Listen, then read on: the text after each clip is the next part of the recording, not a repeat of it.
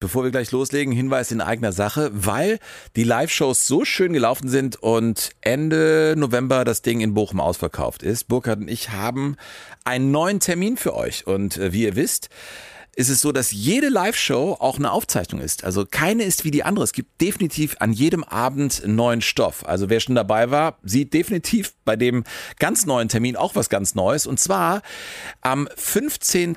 November sind wir in Mörs. Das ist eine tolle Location, äh, so ein bisschen alternativer, aber ich glaube echt sehr, sehr schön. Mörs, Steinwurf von Duisburg, ach, vom gesamten Ruhrgebiet entfernt. Da sind wir am 15. November mit Jogo Bonito live. Also, wenn ihr es einrichten könnt, äh, kommt gern vorbei. Äh, die Show Notes sind wieder die, wo ihr dann den Link zu den Tickets findet. Ja, also war das jetzt kompliziert erklärt? Nee, ne? Also kommt einfach nach Mörs zu Jogo Bonito live. Äh, das ist ein Mittwochabend. Wir würden uns sehr freuen. Und es kommen immer wieder neue Termine auch bei meiner Solo-Tour. Reinste Fußballerotik dazu äh, im Mai nächsten Jahres, im Januar. Äh, ich bin im Westen überall unterwegs. Wenn ihr Lust habt, kommt auch dahin. Auch da gibt es den Link zu den Tickets in den Show Notes. Und jetzt viel Spaß. Jogo Bonito das schöne Spiel, der Fußball-Podcast mit Sven Pistor und Burkhard Hupe. Ich habe es manchmal einfach so blanko gehört, ohne dich dabei zu haben. In Schweden im In Urlaub? Schweden Urlaub. Hast du vor dir hingepfiffen? Ich dachte, heute beginnt ein neuer Tag im Regen von Schweden und I'm singing in the rain. Ja, hier, ich I'm singing in the muff. In, the, in the Schwitz. Alter, was ist denn hier los? Du hast ja. ja. du hast keine frische Luft, du hast kein Wasser, du hast kein Du hast Kaffee. gesagt, wir müssen den Ventilator hast, ausmachen. Ja, willst du das Brummen ständig noch drauf haben? Ja, wir sind nicht das bei dir. Es gibt kein Frühstück, es gibt kein Kaffee, nein, nichts es gibt zu gar trinken. Nichts. Es gibt keinen es Komfort. ist unbequem. Ja. Es ist einfach. Noch was? Es ist so, wie es immer ist hier bei dir. Und trotzdem komme ich immer wieder hierher. Was ist es, was dich anzieht? Bist du vielleicht doch von Hause aus Masochist? Nein. Nein, nein. Das ich, weißt ich du, dass hier, du kein Masochist bist. Ich, ich werde hier wegfahren, das weiß ich jetzt schon. Und ich werde in mir wieder dieses altbekannte Gefühl der Bitterkeit aufsteigen spüren. Nennt man das in allerletzter Konsequenz dann doch Freundschaft, wenn man das stets erduldet? Ja, ich glaube schon. Und es einen immer wieder zurückzieht? Vermutlich schon. aber wir reden über die 70er und weißt du, äh, uns eint ja nicht vieles, aber die Liebe zum Fußball dann, dann doch zum dritten Mal jetzt äh, Wild und Sexy die 70er. Es ist eine Endloszeitschleife. Aber es war einfach auch zu geil. Ja, das stimmt. Hau rein, Burkhard!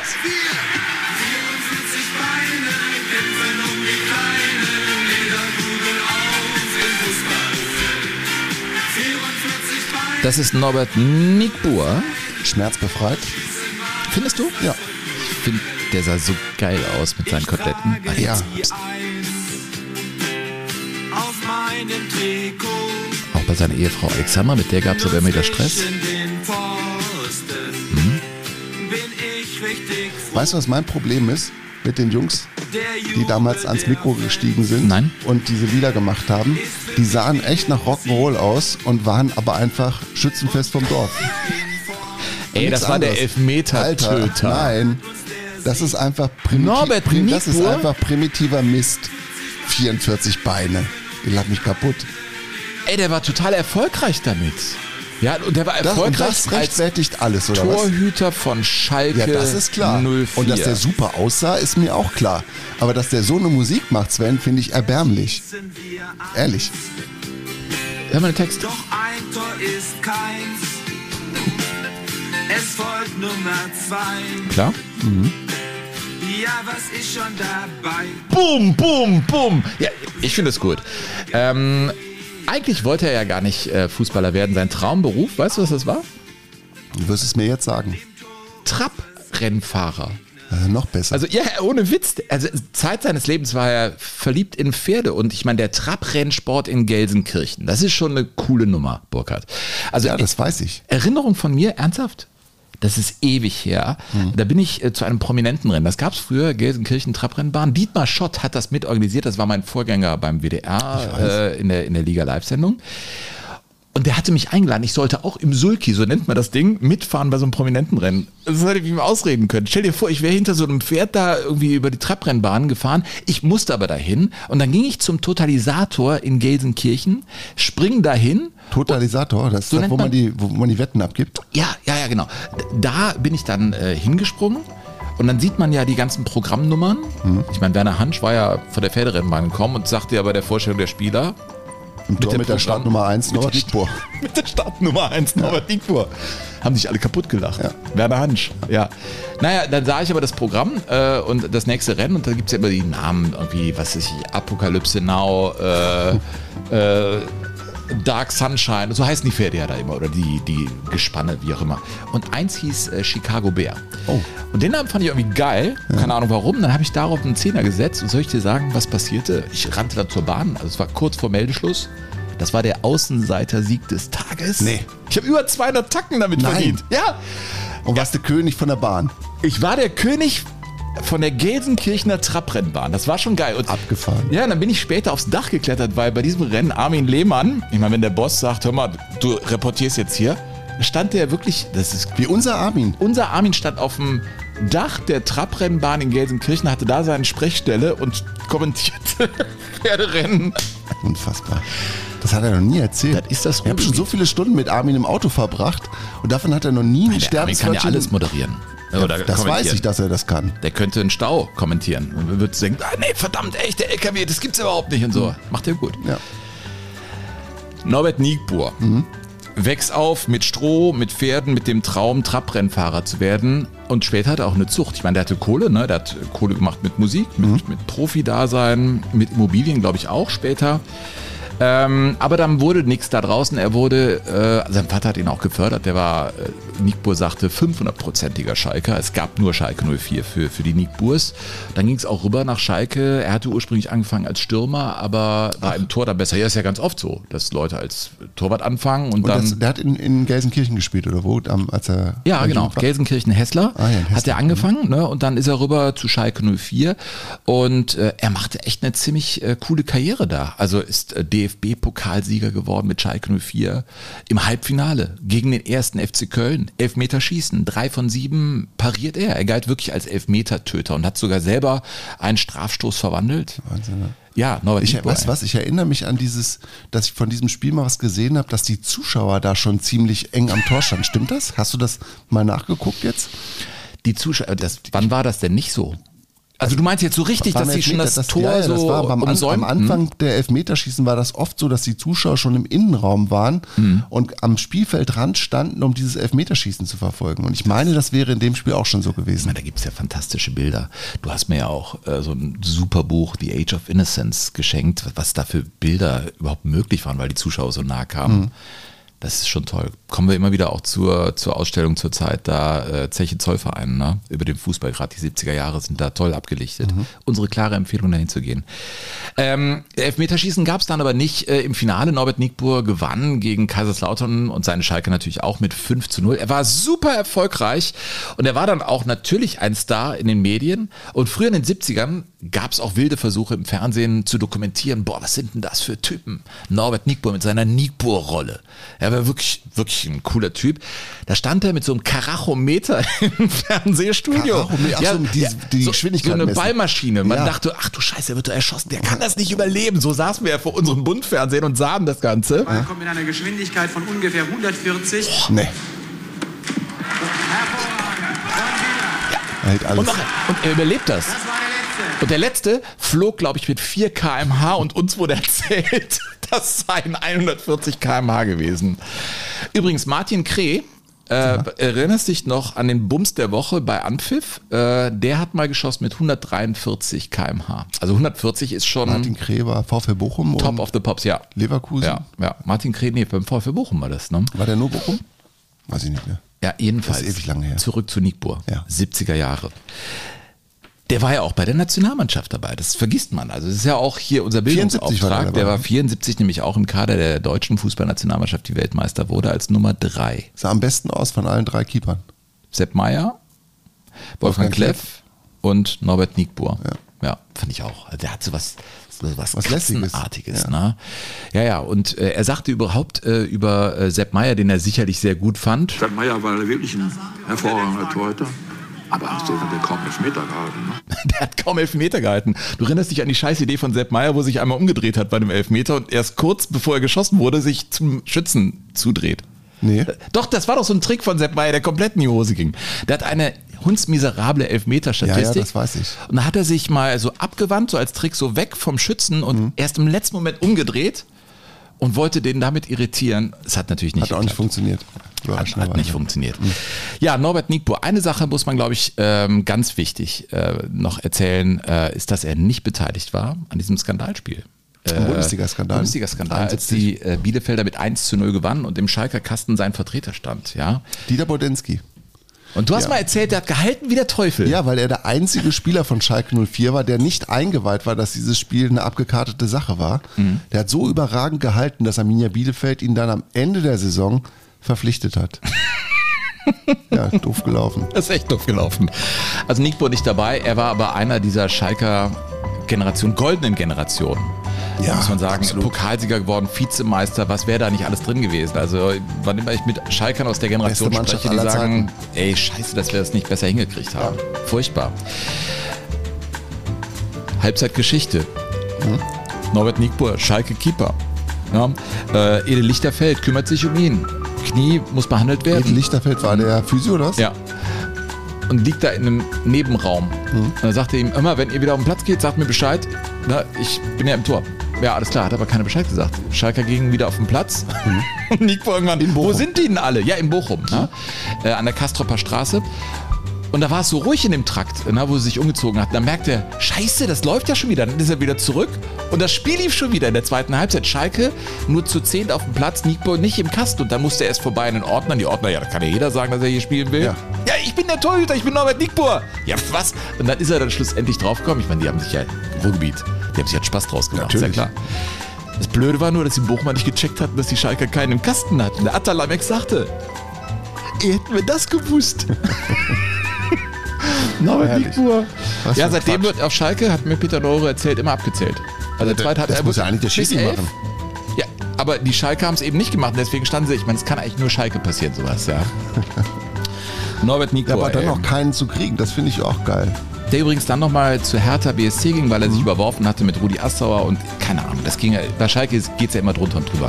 Und dann ging er zu Hertha BSC, wo er zweimal das Pokalfinale erreichte und einmal das Halbfinale im Europapokal. Das musst du dir vorstellen, mit Hertha BSC, die jetzt noch nicht mal mehr der Fußabtreter der Bundesliga sind, die sind ja gar nichts mehr. Das ist ja, ist ja furchtbar. Ja, man muss es bald jüngeren Zuhörern auch erklären, was das war. was Hertha BSC. ist, was Hertha BSC ist. Ja. Das muss man wirklich erzählen, ne? Und witzigerweise habe ich festgestellt, als ich da rumgeguckt habe, als der bei Hertha war, ich wusste gar nicht, dass Axel Springer, also der Verleger, der die Bild-Zeitung äh, ins Leben gerufen hat, dass der finanziell da beteiligt war oder Hertha geholfen hat, sagen wir es mal so. Ah, echt? Der hat Geld da? Da ging es Liquiditätsengpässe und die Mannschaft akzeptierte fünfprozentige Gehaltseinbußen, aber Nico hat gesagt, nee, nix da, ich bin Profi, ich will das Geld ja. Gab natürlich Stunk, aber äh, also das habe ich dann gelesen und dachte mir, ey, was wie Axel Springer, Hertha BSC, der hat denen geholfen. Ich finde das so krass, auf was man so stößt, während man so durch die Fußballgeschichte geht. Bei der Springer Verlag bzw. die Bildzeitung, die hatten ja, das war ja immer auch so ein Leitmotiv, die DDR so klein zu machen, wie es irgendwie nur ging, die DDR in Anführungszeichen zu setzen und gleichzeitig auch Berlin als die Hauptstadt immer groß zu halten, als die eigentliche Hauptstadt. Und ich glaube, da ging es einfach nur darum, Berlin zu helfen, indem man dem größten Fußballverein der Stadt. Ja, man war ja auch in Berlin da mit Blick auf die Mauer, da war extra da äh, angebracht und mh, andere Geschichte. Ja, äh, das war Norbert Nietbur, der dann, äh, keine Ahnung, ich glaube, dass er seinen Frieden gemacht hat mit Schalke, geht immer wieder mal hin. Ach, und ist ist so? natürlich Torhüter der Jahrhundertmannschaft da. Ne? Also da ist, ist schon, da gibt ja diese Jahrhundertelf und da, da ist er, Vor Jens Lehmann? äh, ja, Norbert Nietbur ist da in der Jahrhundertmannschaft. Gut. Mhm. Ja, bei Schalke 04. Ja, du, das war ja ein überragender Keeper. Also schon. Mhm. Ja, nur singen konnte er nicht. Ja, die einen sagen so, die anderen so. Ich, äh, ach so, wenn wir schon über, über Gesang kommen. einen habe ich gefunden, der mit dem Nico zusammen auf Schalke gespielt hat. Und da gehe ich ja mit, dass die Gesangsqualitäten von Nico jetzt nicht so überragend waren. Ich habe da einen gefunden, der hat den Bundesliga-Skandal, da hat er mitgemacht. Und das ist so ein anderer Ansatz, möchte ich mal sagen. Ja, äh, beim, beim Bundesliga-Skandal von Schalke, es gibt ja Spieler, die da durchgebrochen wurden. Stanley Buda hat das, glaube ich, nie verwunden. Klassisch auch Also, nicht. Nein, wenn du mit dem da heute drüber sprichst, dann wird er fest. Ne? Also Ich glaube schon, dass er ein glücklicher Mensch geworden ist und sein Leben hat. Der ist herrlich Großvater und ich habe den ja letztens besucht, da macht er einem noch Fallrückzieher vor in der Küche und so. Aber ein anderer, Johann Pirkner, Österreicher, der war kurz auf Schalke, der hat Musik gemacht und was soll ich sagen, der hat auch Bezug genommen auf diese wilde Zeit auf Schalke, irgendwie glaube ich, denn was singt er da? Und es hat Schmiss.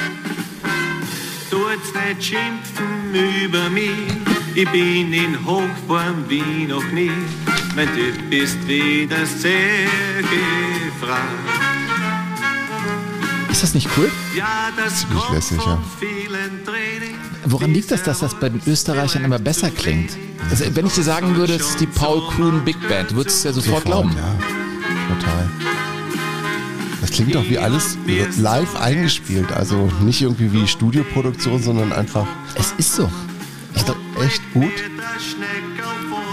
Und das Schöne ist ja, wenn du den Wiener Schmäh drauf hast oder wenn du diesen Dialekt sprichst, dann, dann kannst du singen, auch wenn du gar nicht singen kannst. der Schneckerl legt einen auf. Er macht ihn rein. Der war Stürmer. Ähm, Schneckerl und Schoko. Das ja. Schoko Schachner. Ja. Er stand ja ein bisschen im Schatten von Schoko. Äh, da fragt man sich auch sofort, warum, heißt, wa- warum sind die so viel cooler? Warum heißt der auf einmal Schoko Schachner? Weißt du, woran das liegt? Nee. Dass er in seiner Kindheit immer eine Schokolade dabei hatte. In seinem Stutzen immer rein. Wie so während des Fußballspiels. Ja, der hatte immer eine Schokolade Nein. dabei. Deswegen hieß er, ah, das ist der Schoko. Ja, Schoko Schachner. ja Schoko Schachner. Ich, ich finde es einfach cool. Und er hat dann diese Schalker, ich sag mal Delle, den Skandal. Was weiß ich, er wurde ja auch gesperrt. Sportlich überlebt, ging dann zu Austria Wien und ähm, ja, da war er ein Teil einer großen Mannschaft, die es sogar schaffte ins Europapokalfinale, der Pokalsieger. Ähm, da war dann aber Schluss. Ja, da haben sie äh, gegen oh, Standard Lüttich nicht. Äh, wir gegen wen haben verloren. Rob Rensenbrink hat da zwei Tore gegen die gemacht. Die haben sie 0 zu 4 verloren. Ähm, Austria Wien äh, im Europapokalfinale, der Pokalsieger. Ja, äh, aber äh, irgendwie hat er es für sich anders gelöst und das fand ich irgendwie äh, schön. Das sind auch die 70er Jahre, irgendwie diese Musiken, es gibt solche und solche und ich finde, dass der Pirkner das gut gemacht hat. Weißt du, was das Coole ist? Dass man über den Schoko Schachner jetzt ganz elegant zum Frosch Walter kommt. Walter Frosch. Weil Walter Frosch hatte Der keinen Reiniger, Ja, Frosch, Nein, Walter Frosch. Ja, war der war hinten. Hinten war der als Reiniger gearbeitet. Tatortreiniger. Er hat die Tatorte, das Besondere war, er hat die Tatorte selber geschaffen, der Walter Frosch. Meine Kinder haben mich äh, auf den angesprochen. Auf Walter Frosch? aus. Weil der, äh, ja, der ist bei TikTok. Äh, ja, wegen der, Kippen, Nummer. wegen der Kippen im Stutzen. ja, nee, da gibt es einen Fußballer, der, der hieß Walter Frosch, Papa. Ja. ja. ja.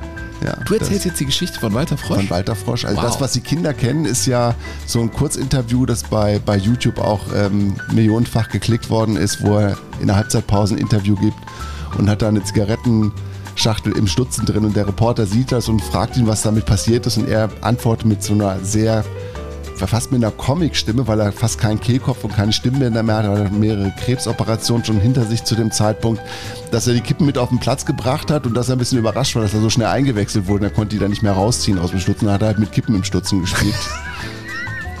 Kurze Zeit später ist er dann auch äh, verstorben, der Walter Frosch, und der hat eine, ja, eine total bewegende Geschichte, der, der Frosch Walter, die auch wild und sexy ist, aber anders wild und sexy als das, was wir bis jetzt hatten.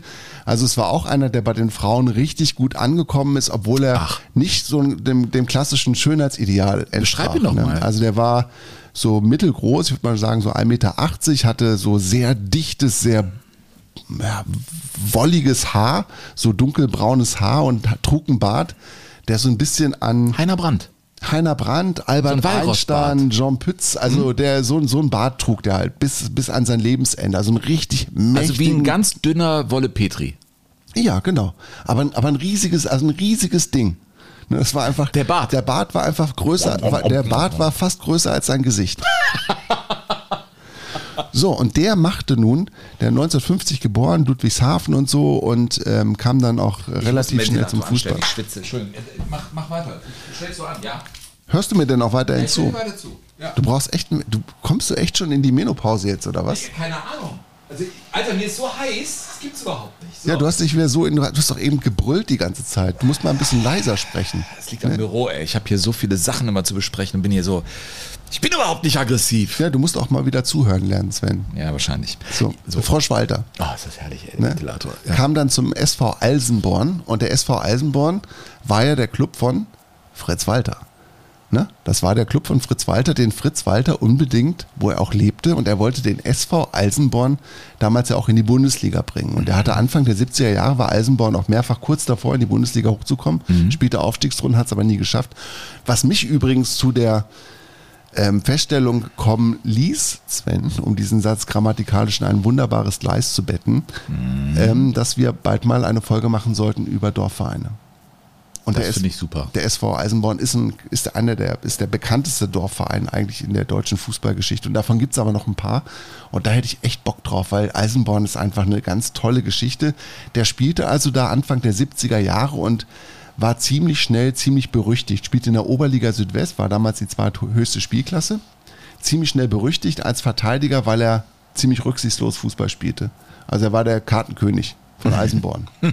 Was wiederum damals den SWF, das Südwestfernsehen, dazu brachte, eine Reportage aus der Provinz ins Fernsehen zu bringen und zwar über Walter Frosch und sie sparten da nicht mit akustischen Einsätzen. Wer hat Angst vor Walter Frosch?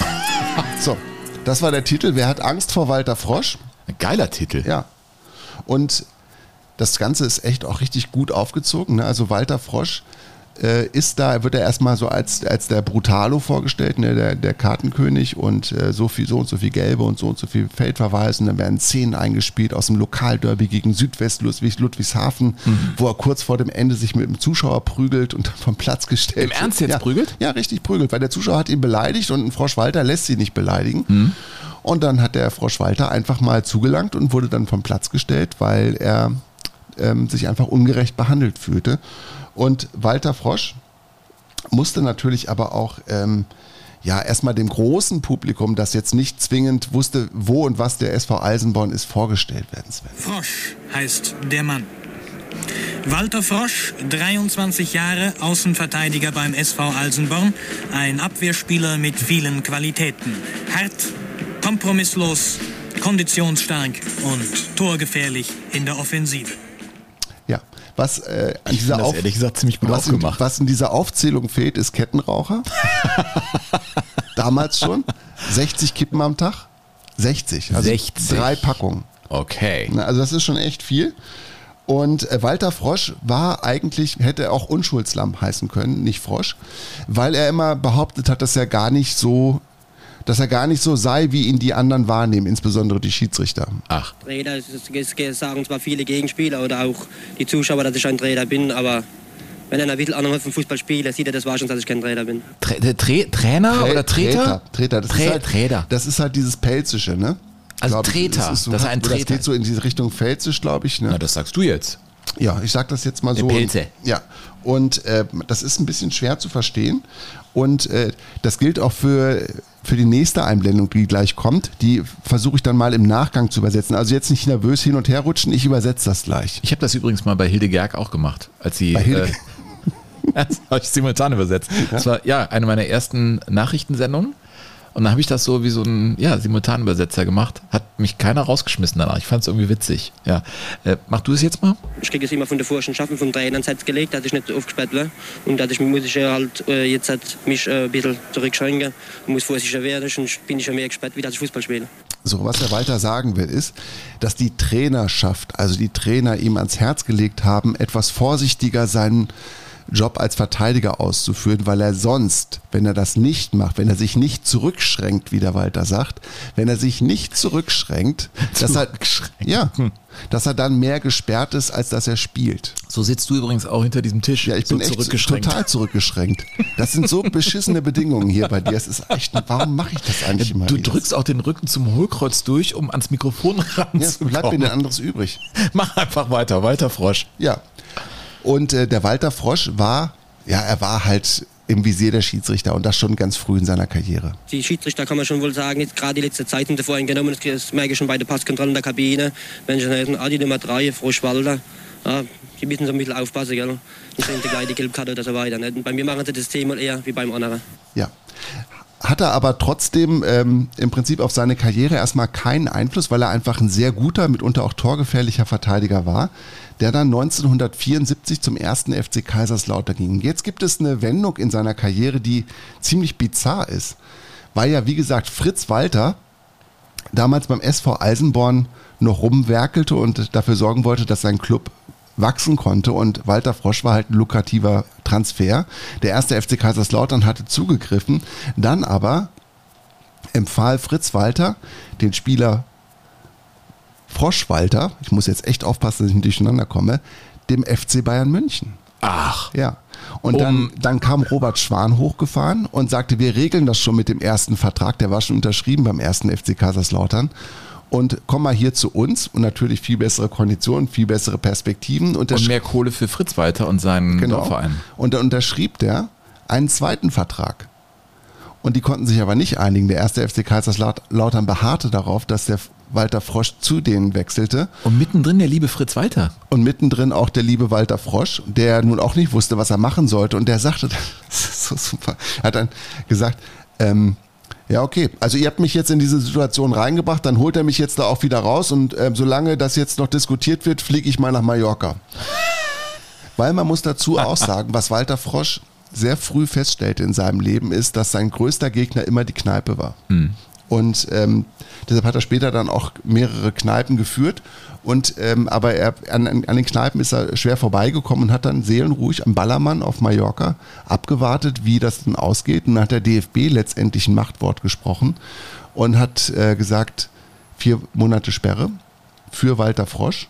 Frosch hatte dann zwischenzeitlich auch mal bei den Bayern trainiert und seinen da auch durchaus einen bleibenden Eindruck hinterlassen. Udo Lattek, damals der Trainer, und ähm, Jupp Kapellmann, damals Bayern-Spieler, der, glaube ich, schon auch ein sehr spezieller Charakter gewesen ist. Der ist ja auch mit mehreren Spielern nicht so gut zurechtgekommen. Der muss arrogant drüber gekommen sein. Wahrscheinlich. Du hast ja mal eine Geschichte von Klaus Augenthaler erzählt. Ja, der ne? kam als Studierter, der hat ja Medizin studiert, parallel mhm. zu seinem Profitum und der ist ja jetzt Arzt, mhm. ich glaube nach wie vor praktizierend. Äh, Ach echt? Ja, ja. Äh, und äh, da hat er die zur Weißglut gebracht, die äh, Knochenbrecher und Menschenfresser. Und die haben gesagt, okay, Jupp, dann lernst du mich mal kennen. Beim Auge war das so und dann wahrscheinlich auch bei Walter Frosch, ne? Ja, also Walter Frosch hat ihm, glaube ich, schon beim ersten Training in der Kabine eine gescheuert. und keiner ist dem Jupp zur, zur Seite gesprungen. Und dann haben die trainiert und dann hat ähm, Udo Lattig den, den Frosch irgendwann zur Seite genommen und hat gesagt, hör mal, wieso flankst du nicht mal mit dem linken Fuß? Wieso machst du alles mit dem rechten Fuß? Und dann hat der Frosch zum, zum Latte gesagt, ja, weil die anderen das auch alle machen. Die nehmen auch alle einen starken Fuß, die nehmen auch alle ihren rechten und nicht ihren linken. Und dann hat der Lattek wohl gesagt, du, wenn dir das nicht passt, was wir hier machen, dann kannst du reingehen und duschen. Dann hat der Frosch gesagt, ja, das ist doch ein guter Hinweis. Dann ist er reingegangen und hat geduscht. Äh, seine Zukunft war Kom dann keine mehr. Er hat sich komplett sofort angelegt mit Udo Lattek. Und dann musste er aber dann in Kaiserslautern spielen und da war der Trainer Erich Ribbeck. Also der Frosch Walter war dann auch schon relativ erfolgreich und hat auch wirklich ganz guten Fußball gespielt und äh, war dann eben am ersten FC Kaiserslautern, spielte dann Fußball-Bundesliga und eigentlich waren alle auch zufrieden mit ihm. Man muss aber sagen, dass selbst in Kaiserslautern muss es die Möglichkeit gegeben haben, in den 70er Jahren wirklich lange um die Häuser zu ziehen und dabei viel Spaß zu haben. In Kaiserslautern. In Kaiserslautern. Was vermutlich damit zu tun hat, dass da auch sehr viele amerikanische Soldaten noch Stimmt, stationiert waren. War eine Base auch. Und da mhm. muss es also auch ein sehr ausgeprägtes ja. Rotlichtmilieu gegeben haben. Und zu einer Bar im Rotlichtmilieu hatte Walter Frosch ein besonders enges Verhältnis, einen engen Bezug, weil er nämlich die Betreiberin dieses Etablissements ähm, sehr nahe kannte. Also sehr nah. Also er wusste alles über diese Frau und vergnügte sich also mit, mit dieser Frau im, in den Hinterräumen und gleichzeitig, das stellte er dann, ich weiß nicht, wie er es gemacht hat, aber er hat es dann noch festgestellt, war die Vorstandsetage des ersten FC Kaiserslautern auch, auch in dieser in Bar. Etablissement. Ja. Und das ist dann den Vorstandsherren ein bisschen zu heiß geworden, nachdem die das spitz gekriegt hatten, dass der Frosch Walter auch da war und dass die jetzt da nicht mehr anonym unterwegs waren. Und dann haben sie dem Erich Ribbeck gesagt, er sollte mal dafür sorgen, dass der Walter Frosch jetzt mal irgendwie Ach, die ähm, wollten in Ruhe haben, äh, den Puff da. Natürlich. Und dann hat Erich Ribbeck im Prinzip nur gesagt, ähm, das wird mir ja langsam zu bunt mit dem, der verdirbt mir meine Spieler. Was insofern auch richtig war, weil Walter Frosch eben mit den Jungs auch oft um die Häuser gezogen ist. Und es gibt eine wunderbare Episode, da ist er auch bis tief in der Nacht unterwegs gewesen mit einigen Spielern vom ersten FC Kaiserslautern. Und dann kam sie an einem Sportplatz vorbei. Und Walter Frosch hatte die Spitzenidee zu sagen oder eine Wette vorzuschlagen, nämlich einen 400-Meter-Lauf zu machen. Und er gab seinen Mitspielern 100 Meter vor und sie wetteten nur um ein 10 Liter Fass Bier. Und er hat das, er hat das Rennen gewonnen und sie waren irgendwie morgens um fünf oder um sechs waren sie dann, ähm, hatten am nächsten Tag ein Spiel. Also an, diesem darauffolgenden Tag hatten sie ein Spiel. Also morgens machen sie noch dieses Sta diesen Stadionlauf, diesen 400 Meter Lauf. Walter Frosch ist 100 Meter schneller als der Rest, gewinnt dieses Rennen, gewinnt 10 Liter Bier, kommt zum Spiel am selben Nachmittag. Erich Ribbeck guckt ihn an und sagt, Walter, was ist los? Ne? Augen ganz klein, entzündet, rot unterlaufen. Und Walter Frosch grinst ihn an und sagt, Bindehautentzündung. und kommt damit durch. Und diese, von diesen Geschichten gibt es halt, gibt es halt äh, total viele. War übrigens im normalen Leben äh, Schornsteinfeger. Also Walter Frosch hat auch ein ganz seriöses Gewerbe gelernt und es, kann, es konnte natürlich für ihn nur einen Weg geben von Kaiserslautern im, im weiteren Verlauf seiner Karriere. Das war natürlich der FC St. Pauli, weil da alles nah zusammen war. Und er wechselte dann auch zum FC St. Pauli und spielte da insgesamt acht Jahre und wurde da zum, zum Kultspieler, muss man sagen. Mhm. Ist mit dem FC St. Pauli relativ früh auch aufgestiegen, in seinem ersten Jahr schon, hat in diesem ersten Jahr 19 gelbe Karten abgeräumt. Mhm. Also es gibt auch ähm, Dokumente, die behaupten, das seien 27 gelbe Karten gewesen. Mhm. Das wäre dann Weltrekord bis heute, aber so viel waren es nicht. Da gab es irgendwann Übertragungsfehler. Und in der Folge hat der Deutsche Fußballbund dann beschlossen, dass nach vier gelben Karten damals die Spieler gesperrt wurden, also die, die Profis. Ach so. Ja, also Walter Frosch war sozusagen der Auslöser, der, einer der Auslöser der Gelbsperre, die dann darauf äh, eingeführt wurde, zwei Ach, Jahre weil später. Weil die zu sehr zur Methode wurde, ja, genau, die gelbe, genau. gelbe Karte. Weil man die ne? einfach so achselzuckend in Kauf genommen, weil die keine Konsequenzen hatten. Naja gut, und es dauerte, bis du die erste bekamst, ne? Ja, also, ne? ja das stimmt. Ne, das, das dauerte wirklich. Du, Also konntest, das- du konntest ja wirklich. Ja. Erstmal zweimal konntest du ja also wirklich körperverletzend zu Werke gehen Ja. als Verteidiger. Ja, die hat sie frei. Zwei Fouls hat sie frei, da hat mir Auge das auch erzählt, aber Mhm. klar.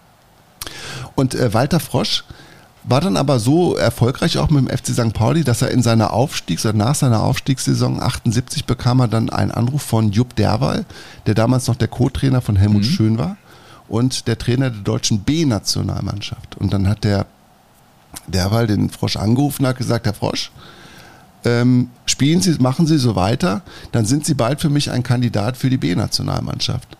Und dann hat Walter Frosch geantwortet, Herr Derwal, ein Walter Frosch spielt nur in der A-Nationalmannschaft oder in der Weltauswahl. Und dann Echt? war die Karriere auch Ja, zu. Ende. Und ja, also diese, diese Episoden könntest du noch ewig weiter erzählen. Er hat mit, mit Hansi Bargfrede dann auch so einen, so einen kongenialen Partner gehabt beim FC St. Pauli. Die haben so viel Scheiße gebaut.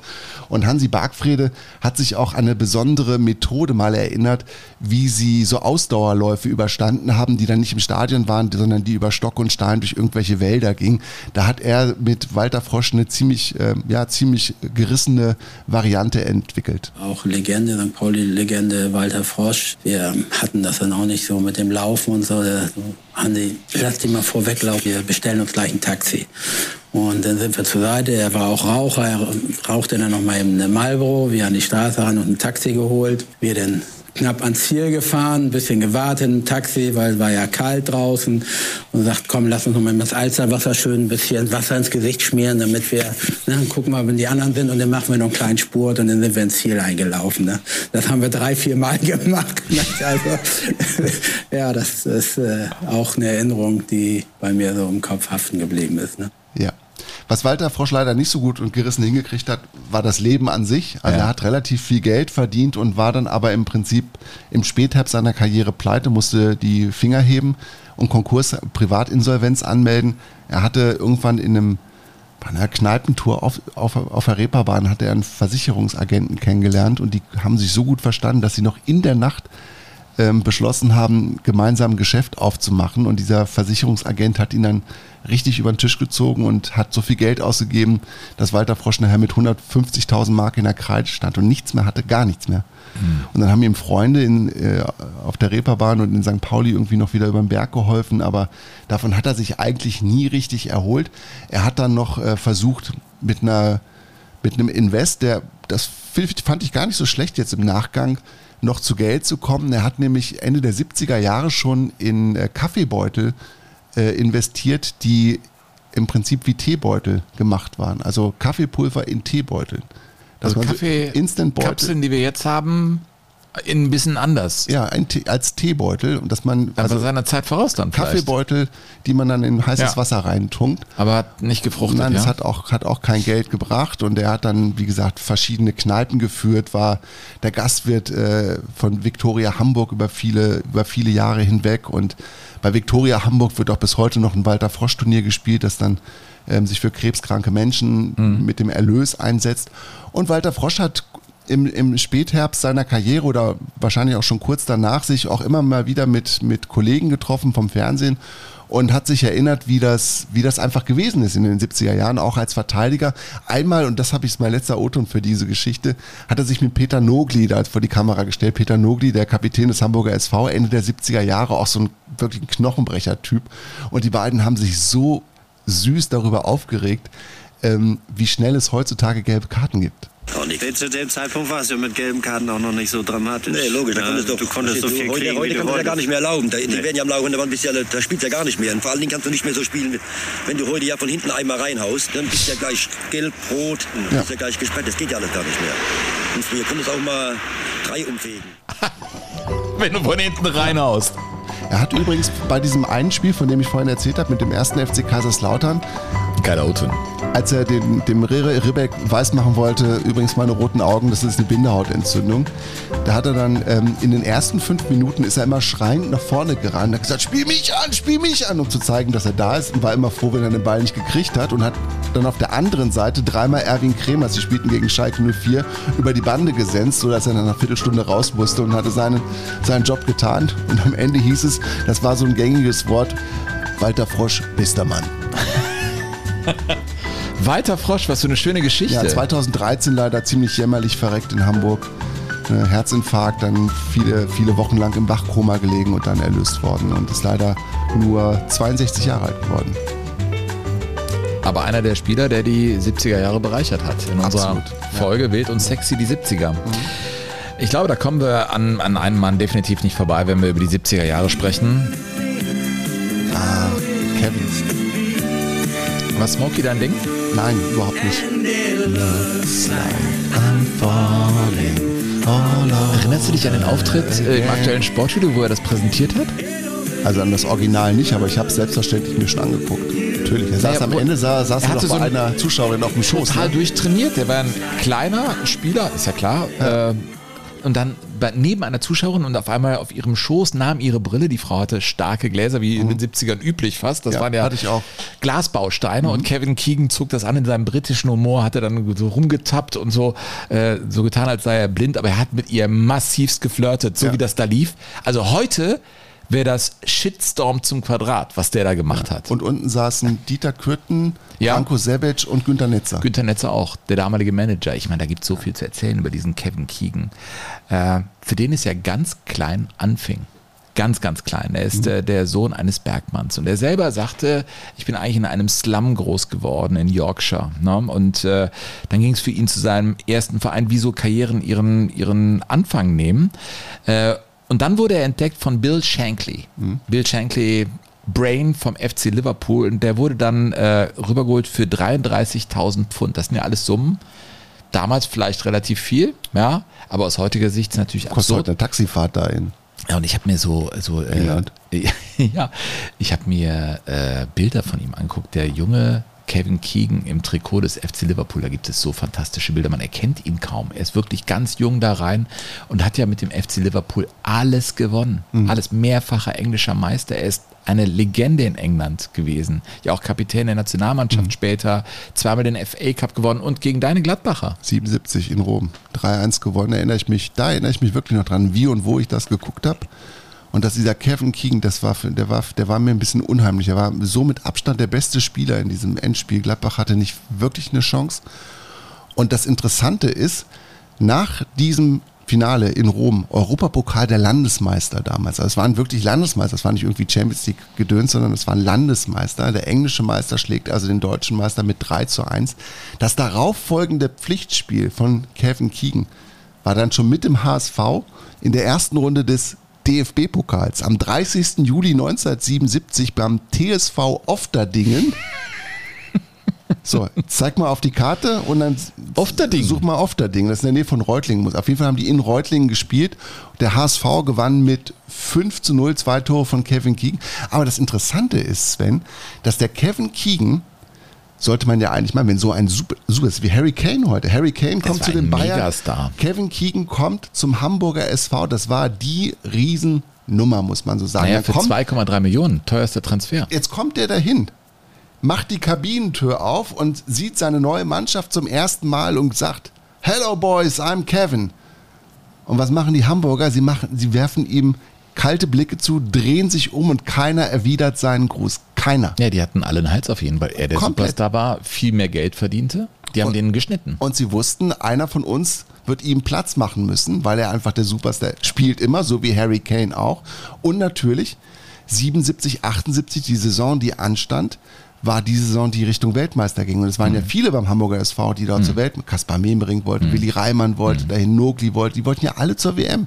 Und alle haben gedacht, wenn der uns jetzt hier die Show steht, die haben das nicht als Chance begriffen, sondern nur als Gefahr. Ja. Das finde ich schon krass. Ja, und apropos Show. Also Kevin kam ja auch mit Songs im Gepäck an. Das, das ist zum Beispiel ganz früher.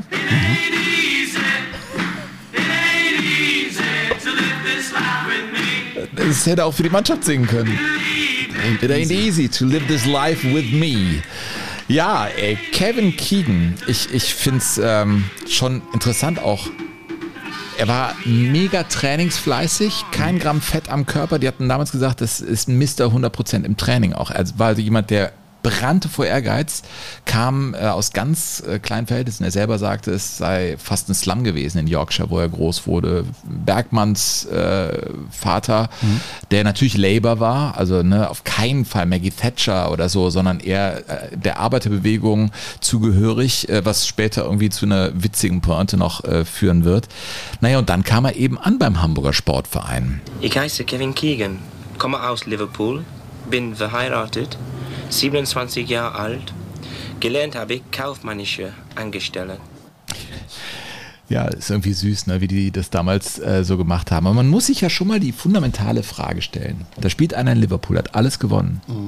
Wie um alles in der Welt kommt der Hamburger Sportverein auf den? Und da kommt Peter Krohn ins Spiel. Ja, über- Einer, der wirklich viele Ideen hatte damals. Über Ne? Peter Krohn haben wir ja schon einmal ausführlich gesprochen. Das war ja wirklich ein, ein Visionär, das war auch ein Psycho. Das muss man, glaube ich, auch sagen. Aber der ist einfach andere Wege gegangen. Und dass er den Kiegen geholt hat, das war, glaube ich, das, das Größte, was er dem HSV geschenkt hat. Es war vielleicht auch eine große Sehnsucht der breiten Masse in Hamburg, nun endlich wieder einen Superstar zu haben. Äh, Es war ja ein paar Jährchen her, dass Uwe Seeler aufgehört hatte für die Schulz.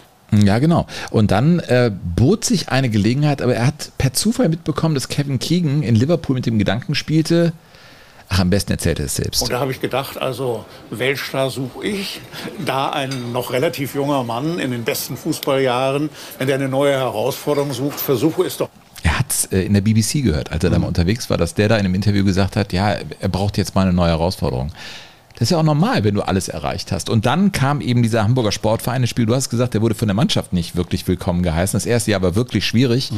Und dann hatten die ihm zugesagt, ja, du kannst vor den Toren von Hamburg mit deinen zwei Hirtenhunden, deiner Tochter und deiner Frau da leben und ihr habt Platz.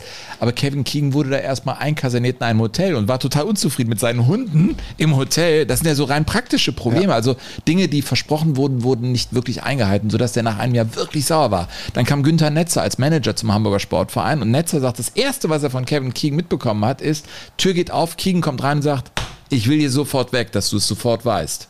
Das waren die ersten Worte. Und dann hat sich Netzer wirklich um ihn gekümmert. Und äh, dann wurde es eine große sportliche Liebesbeziehung, muss man sagen, zwischen diesem Hamburger Sportverein und Kevin Keegan, der eine Ikone ist. Und eine Sache habe ich gefunden, das wusste ich gar nicht. Da saß er mal in einem Learjet mit wahrscheinlich seinem Manager oder einem Freund und da ging es um eine Einladung von Maggie Thatcher. Maggie Thatcher muss man vielleicht ausholen, hat, glaube ich, den Schulkindern in England äh, die äh, Milch genommen. Es wurde bezahlt, die Milch vom Staat. Sie hat alles gestrichen. Es gab damals Hungerstreiks, äh, sie hat Gewerkschaften gebrochen. Das war eine knallharte, die eiserne Lady. Und äh, Kevin Keegan wurde eingeladen, um die Ecke mal da vorbeizukommen. Und er sagte, hört mal genau hin. I turned down an offer from Mrs. Thatcher, by the way.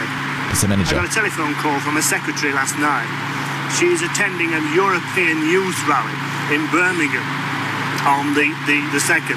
And I said, there's no way it can be. You, you've got a game. You've got a game that day. It's a Saturday. I'd So- tell Harry, if it was Jim Callaghan, okay, but you know, you know my feelings on this. if my, if my, if I went there with Margaret Thatcher, my old dad would kill me. wenn ich da hingehen würde, mein, mein Vater würde mich umbringen. Ja, wenn es ein anderer wäre, okay, würde ich hinkriegen, aber nicht bei einer Einladung von Maggie Thatcher.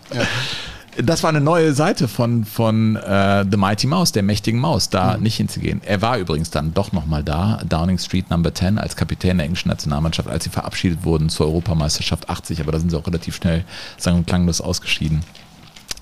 Kevin Keegan, ähm, wirklich ähm, ein, ein cooler Typ. Ein cooler Typ, der die Bundesliga bereichert hat. Ich meine, der ist für 2,3 Millionen Mhm. D-Mark transferiert worden, was damals der absolute Rekord war. Kurze Zeit davor war Roger van Gogh und dann äh, 2,3. Das war damals schon sau viel Geld. Es ist heute auch noch. Also Ja. Für mich jedenfalls. Ja, und dann war seine Zeit vorbei. Äh, Kevin Keegan, äh, für ihn ging es dann wieder zurück auf die Insel, aber nicht irgendwie nach Liverpool, sondern äh, nach Southampton. Er liebte auch so, ich glaube sogar in die zweite äh, Liga. Er ging zurück, äh, um, glaube ich, den englischen Fußball wieder zu erleben, in die Heimat. Ich glaube, der spielte sogar mit Southampton in der zweiten Liga und arbeitete sich dann hoch. Und später war er bei Newcastle, wo er als Trainer sehr erfolgreich war. Äh, eine absolute Legende. Und ja, übrigens auch der Trainer beim letzten Spiel der englischen Nationalmannschaft in Wembley. Das als stimmt. Didi Hamann aus 103 Metern das 1 zu 0 macht. Das war nur eine kurze Karriere als englischer Nationaltrainer von Kevin Keegan. Ja, seine Tage waren dann gezählt in Hamburg. Ich fühle mich heute Abend vielleicht sehr, sehr traurig, aber das Leben geht immer weiter.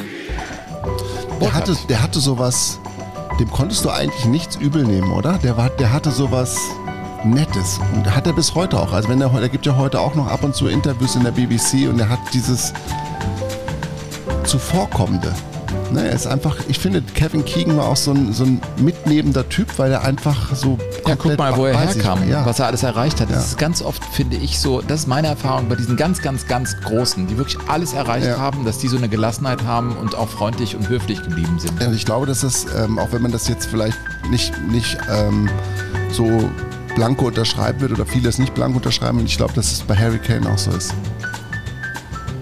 Das glaube ich auch. Harry Kane bringt das, glaube ich, auch mit. Vielleicht ist das auch Kinderstube oder Herkunft, man weiß, wo man herkommt. Äh, witzigerweise, ich meine, Kevin war ja dann auch ein Name, der bei deutschen Kindern sehr populär war. Eltern benannten ihre Kinder und eine Frau eines berühmten Sohns hat auch ihren Sohn benannt nach Kevin Keegan. Der ist in der SPD. Kevin Kühnert. Ach. Ja.